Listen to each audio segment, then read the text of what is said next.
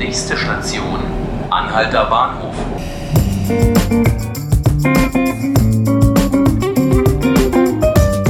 Hallo und herzlich willkommen bei 5 Minuten Berlin, dem Podcast des Tagesspiegel. Mein Name ist Felix Hackenbruch und bei mir im Studio ist heute Maris Hubschmidt. Schön, dass du da bist, Maris. Hallo Felix. Maris ist Redakteurin bei der Seite 3 und Mehr Berlin und hat sich in den vergangenen Wochen intensiv mit einer Baustelle beschäftigt, die wahrscheinlich fast jeder in Berlin kennt. In Friedrichshain kann man jedenfalls die Kräne von überall sehen, denn zwischen Ostbahnhof und Warschauer Brücke entsteht ein ganzes Viertel neu. Es geht aber nicht um klassischen Wohnbau, wie er in Berlin dringend benötigt wird, sondern um die sogenannte Zalando City. Um was handelt es sich denn da genau, Maris? Ja, Zalando hat da schon seit einigen Jahren seinen Hauptsitz, seine Firmenzentrale steuert von da aus also die Geschäfte in 17 europäischen Märkten, hat bisher einfach nur als Mieterrecht äh, gesichtslose klassische Bürogebäude bezogen, genutzt, will das auch weiterhin tun. Aber das wird jetzt ergänzt durch ein ziemlich markantes äh, futuristisches Gebäude, siebenstöckig in X-Form, das künftig als neues Headquarter genutzt werden soll. Für wie viele Mitarbeiter soll da Platz geschaffen werden? Wenn der Rohbau, der noch in diesem Jahr übergeben werden soll, dann bezogen wird, Zalando gibt äh, allein 10 Millionen für den Endausbau aus, dann finden in diesem Campus, dem ganzen Gebäudeensemble, das du da gesagt hast, an der Spree, 5000 Mitarbeiter Platz. Das ist eine kleine Stadt in der Stadt. Mhm, 5000 ist nicht wenig. Was sind das für Menschen, die da großteils neu nach Berlin kommen? Das Durchschnittsalter bei Zalando äh, hat sich in den vergangenen Jahren deutlich erhöht, liegt aber immer noch nur bei 32 Jahren. Das sind sehr viele junge und extrem internationale Leute. Ich habe einen sogenannten Onboarding-Tag begleitet ähm, bei dem Neulinge begrüßt und auf Zalando eingeschworen wurden. Und da waren vier von zehn Mitarbeitern allein aus dem nicht-europäischen Ausland. Brasilien, Argentinien, China, Indien, Costa Rica und ganz viele aus Europa, Italien, Spanien, Großbritannien. Ähm, das heißt, Englisch ist ohnehin die Verkehrssprache bei Zalando und diese Leute kommen in der Regel ohne Familie und sie kommen wegen des Nachtlebens, sie kommen wegen äh, günstiger Restaurants, Musik und nicht zuletzt Fashion. Okay, also Multikulti, jung und Single nach Berlin, das äh, passt ja ganz gut zu Friedrichshain-Kreuzberg. Wie werden die denn angenommen von den Nachbarn dort? Gerade gegenüber Großkonzernen ist man in Friedrichshain-Kreuzberg ja traditionell ein bisschen kritisch, äh, steht man denen gegenüber. Bei Google, wo ein Campus geplant ist, gab es ja sogar Demonstrationen. Wie, ist es, wie verhält sich das bei Zalando?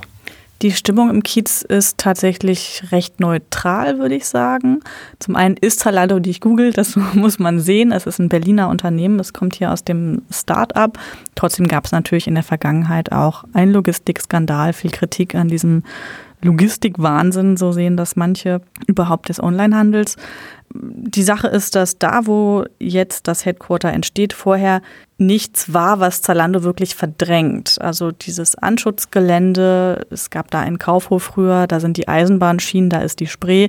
Es ist kein Wohnviertel. Zalando will auch sich um ein gutes Nachbarschaftsverhältnis bemühen und hat zum Beispiel eine eigene Kita, die auch offen sein soll für Kinder anderer Anwohner und hat Verkaufsräume im Erdgeschoss geplant, ähm, sagt explizit, wir wollen hier nicht das Raumschiff sein, sondern wir wollen uns öffnen. Wäre es aber trotzdem nicht viel einfacher gewesen für Zalando, raus auf die grüne Wiese zu gehen? Wäre es vielleicht. Zalando hat ja angefangen äh, mit einem kleinen Büro in der Torstraße. Also es gibt eine gewisse Historie, einfach in Berlin zu sein, mittendrin. Und das ist auch nicht zuletzt einer der Gründe, weshalb die Leute herkommen. Also das ist äh, Zalando bewusst. Ein Großteil der Mitarbeiter lebt in Friedrichshain, lebt in Kreuzberg oder in der Rummelsburger Bucht. Die kommen zu Fuß oder mit dem Fahrrad zur Arbeit, die würden sich das vielleicht nochmal überlegen, wenn sie erstmal eine halbstündige S-Bahn-Fahrt hinter sich bringen müssten. Und Zalando tut viel, damit die Leute sich wohlfühlen. Dazu gehört ein Basketballfeld auf dem Dach.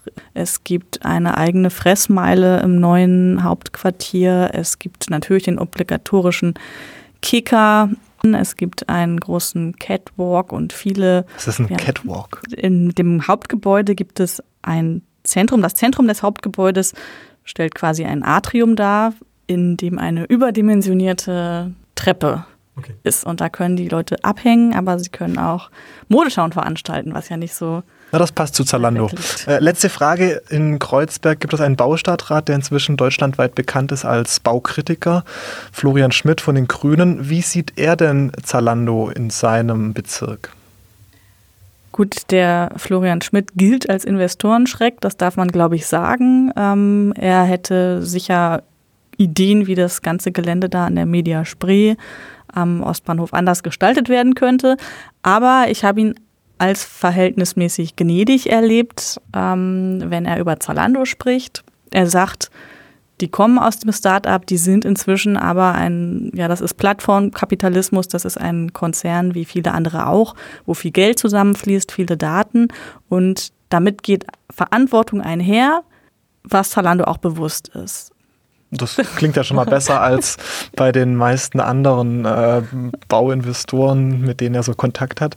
Maris, vielen Dank, dass du uns hier schon mal von deiner großen äh, Recherche berichtet hast. Gerne, gar kein Thema. Wer jetzt neugierig geworden ist, sollte sich morgen mal den Tagesspiegel kaufen und die Mehr Berlin-Geschichte lesen.